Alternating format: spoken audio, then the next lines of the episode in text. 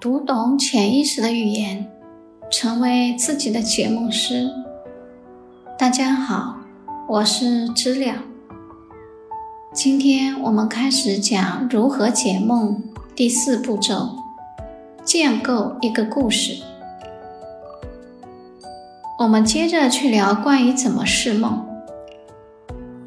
当我们对梦里边的一些意象有一些分析，渐渐的，我们就对梦里边的其他部分也开始有一些理解。在这个基础上，我们就可以构成对整个梦的一个解析。实际上，到了这一步时候，我们就等于把梦从它原来的那种表现形式，通过我们的分析。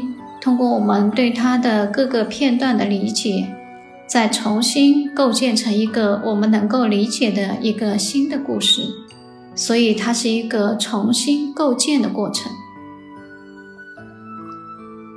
在一开始的梦，它有梦里的一个故事，表面看起来很荒谬的，我们不太懂，但实际上它是一个故事。然后我们通过一系列的分析之后。我们就可以把它重新解释，解释成一个我们能听懂的一个故事。这个释梦的过程就这样子完成了。但是我们新构建的这个故事，就是我们解出来之后的这个故事是个什么样的故事呢？其实，在这个里边会反映出来解梦的这个人他的一些倾向性。我们过去有句话叫做“仁者见仁，智者见智”。同样的一本书讲了一个故事，不同的人会从里面看到不同的东西。同样的一个电影讲了一个故事，不同的人会从里边看到不同的东西。一个梦就更是这样子。同样的一个梦。不同的人会在里边看到不同的东西。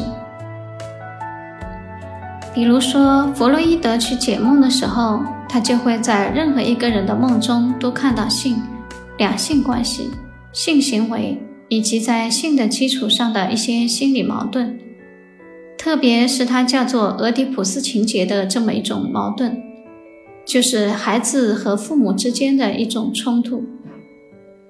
比如说，荣格在解梦的时候，因为他非常关注集体潜意识，关注那些人类从远古遗留下来的那些心理经验，那些人类共有的那些心理，所以他就会在解梦的时候，最后都把这个梦说成是我们和自己内心深处集体潜意识，或者叫集体无意识那个层面打交道的结果。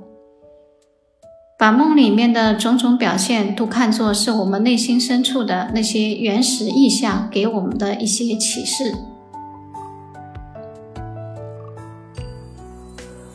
比如说，弗洛伊德的另外一个学生叫阿德勒，他非常注重人的优越感，非常注重人觉得自己是不是不够优越的这种心理。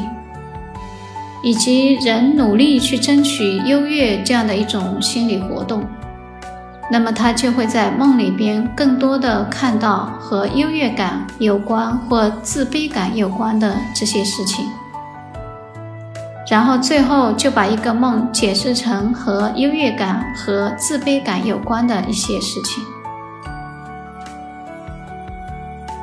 心理学家他们关注的角度不同。他们最后从一个梦里边给出的一个解释，或者说他们解释完梦以后所说的那个结论就会不同。哪个是正确的呢？当然，如果你觉得正确，那就都可以是正确的，因为。梦本身就是一个多观多义，并不是只有一个解释的，它是有很多面的。好，今天我们就先讲到这里，明天继续解梦步骤四，建构一个故事。